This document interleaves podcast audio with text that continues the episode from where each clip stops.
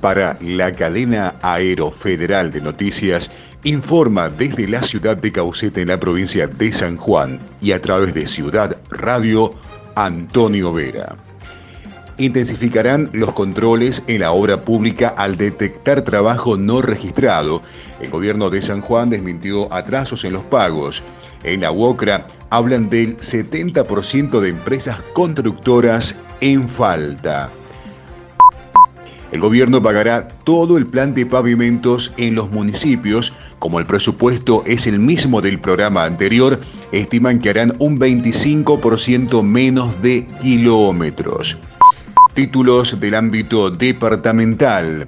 Cayeron solo dos árboles en Caucete por el fuerte viento sonda, según el relevamiento realizado por Secretaría de Desarrollo Estratégico y Ambiental. Solo hubo dos caídas de árboles, uno por calle Alem y el segundo en el barrio Justo Castro 2, además de algunas ramas caídas en otras zonas. Sin parar un segundo, los bomberos voluntarios de Caucete apagaron 19 incendios.